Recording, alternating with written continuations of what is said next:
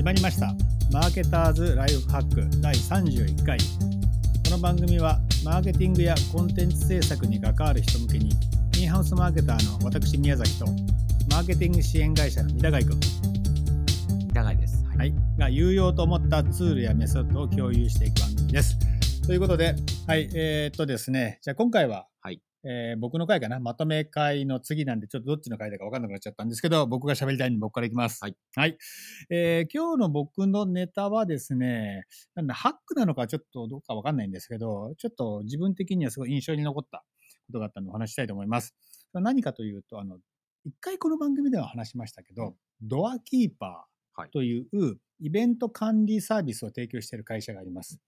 で、そこがですね、イベントの支払い手段の一つとして、 PayPal をサポートするのをやめたっていうのをですね、うん全 PayPal、あ、 PayPal じゃねえ、 Doorkeeper ユーザーにメールで告知して、で、彼らのウェブサイトにも、えっと、掲載したんですけど、なんかね、その動きが僕はすごいね、実は好感を持ったんでいいなと思ってお話ししたいと思います。はいどういうことかっていうと、 Doorkeeper は支払い手段として2つ今までありましたと。1つが PayPal、はいもう1つがストライプっていうやつです。 Stripe。Stripe。はい。で、 PayPal の方がですね、なんかもう、彼らのサービスが本当に信頼にできないサービスだっていうことが分かりですね。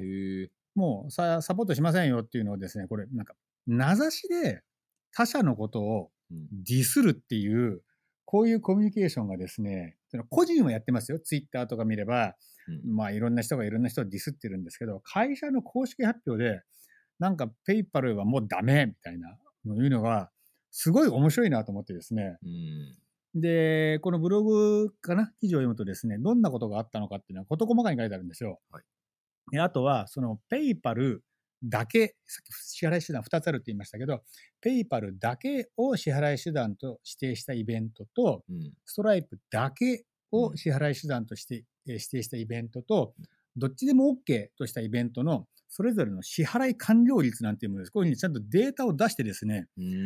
PayPal を使わなくても特に問題ないみたいな、うんそういう結論をですね、論じている、このな企業コミュニケーションが僕はすごい好感を持って、うちあのドアキーパーユーザーなんですけど、うんドアキーパー任せといていいのかみたいな、安心するなみたいな。印象を持ったんで、ちょっとご紹介したいなと思ってですね、うんなんかそういう時って結構オブラート包んでさ、なんか諸事情によりペイパルのサポートやめましたみたいな、俺なんか日本人っていうか日本の会社だと言いがちだと思うんだよね。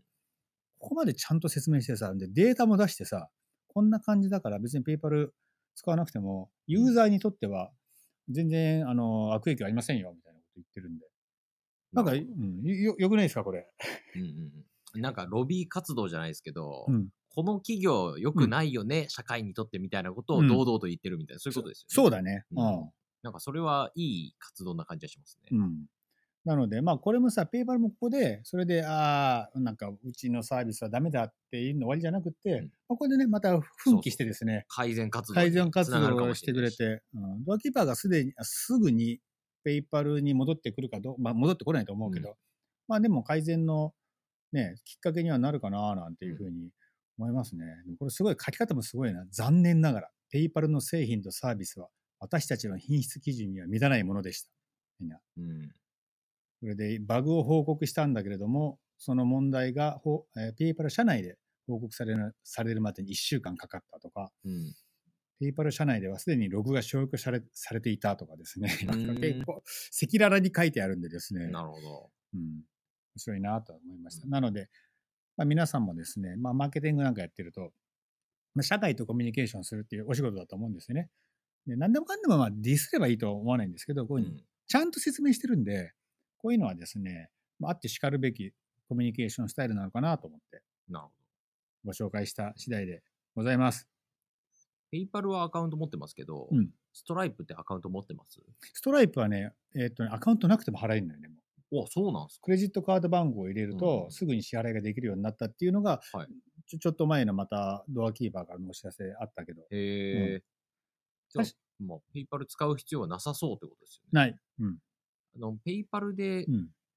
なんか助かったなっていう時って、うんなんか海外のサイトとかでうん払おうとして、うん JCB カード対応してないわとか、なるほどね。うんっていう時に PayPal は、まあ一時的に使えるな、みたいなやつだったと思うんですけど、まあ、ストライプがそこもカバーしてくれてるんだったら、なんか問題ない気がします、ね。ストライプが JCB をカバーしてるかどうかはすぐには分かんないけど、ここ見ると、えー支まあ払い支払い完了率うんで、ペイパルがなくても別に悪化しないっていうのが分かってるんうで、多分、うんサポートしてんじゃないかな。ごめん、ちょっとそれはね、ねみんな調べてください。ストライプのサービスうん基準の方が、うんまあ、えードアキーパーうんの基準には合ってたと。そういうことですね。うんうん。それ、国とかもう関係ないんですかね？日本とかも関係なく、日本語のブログになってますけど。そうね、ドアキーパーはほユーザーがほぼ日本人なんじゃないの？これきっと。ああ、そうなんですか。多分。なるほど多。分日本の会社だよ、これ。うん。うん。なんで、まあちょっとそこは僕は日本でしか使わないから、あんまり、うん、考えてません。うん。うんなるほど。はいまあ。そういうコミュニケーションをしているっていう例そうですね。から、まあはい例えば宮崎さんがうん、この、この、なんだろう、えー人材紹介サービスいけてねえなと思ったら、うん。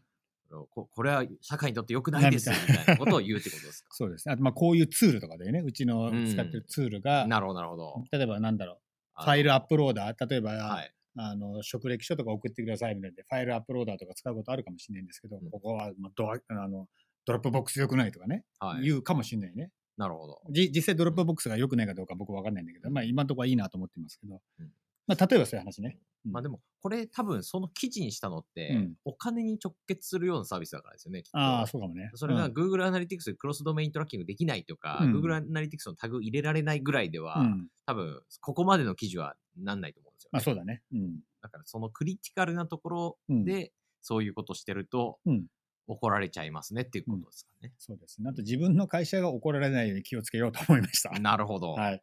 はい。はい。ということでございます。はい。というわけでですね、ちょっと待ってください。締めの言葉があるので、これだ。はい。えー今週もマーケターズライフハックをお聞きいただきありがとうございました。番組へのお便りやレビューをお待ちしています。取り扱ってほしいテーマやツールの情情報は、ショーノートにあるフォームからお送りください。または、iTunes レビューから番組へのフィードバックを書いてもらえると、話の内容も工夫できますので、どしどしお寄せください。というわけで、えー今回もありがとうございました。ありがとうございました。